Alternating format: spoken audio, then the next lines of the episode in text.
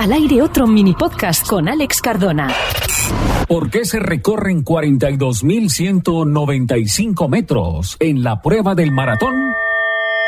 Aunque existen divergencias en cuanto a la historia que dio origen a esta prueba, la más común y popular nos lleva hasta la batalla de Maratón, la cual tuvo lugar en Grecia, en la llanura de Maratón en el año 490 a.C., en las inmediaciones de esa ciudad griega. Esta batalla puso fin a la Primera Guerra Médica y demostró el poderío de Atenas frente a las tropas persas y logró frenar la expansión de los persas a pesar de tener un ejército menos numeroso. Tras la batalla, el general atiniense Milciades envió un soldado a anunciar la victoria en Atenas. Este soldado, que conocemos con el nombre de Filipides, tuvo que recorrer la distancia entre Maratón y Atenas, unos 40 kilómetros. A su llegada a Atenas, tras anunciar, Alegraos atenienses, hemos vencido, falleció de agotamiento por el largo viaje. El primer maratón se organizó en la Olimpiada de 1896 con sede en Atenas, en memoria del soldado griego Filipides. Esta ocasión, la carrera se celebraba sobre la distancia de 40 kilómetros y ganó un pastor griego llamado Luis Cipiridión. A partir de este momento, la prueba de maratón suele ser la prueba de clausura de todas las competiciones atléticas, incluidos los Juegos Olímpicos. Había nacido así el maratón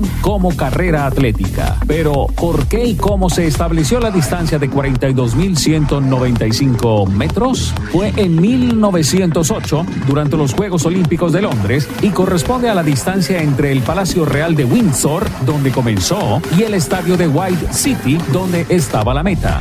La prueba, en un primer momento, iba a disputarse sobre una distancia de 38 kilómetros, pero el príncipe de Gales, Jorge V, quiso que la salida se tomase desde el castillo de Windsor. Según cuenta el motivo de esa petición, era porque ese día llovía y no quería que la reina se mojara, con lo que la distancia final quedó en 26 millas y 385 yardas, dando los actuales 42 kilómetros 195 metros, quedando como definitiva y reglamentaria esta distancia en los Olímpicos de París en 1924.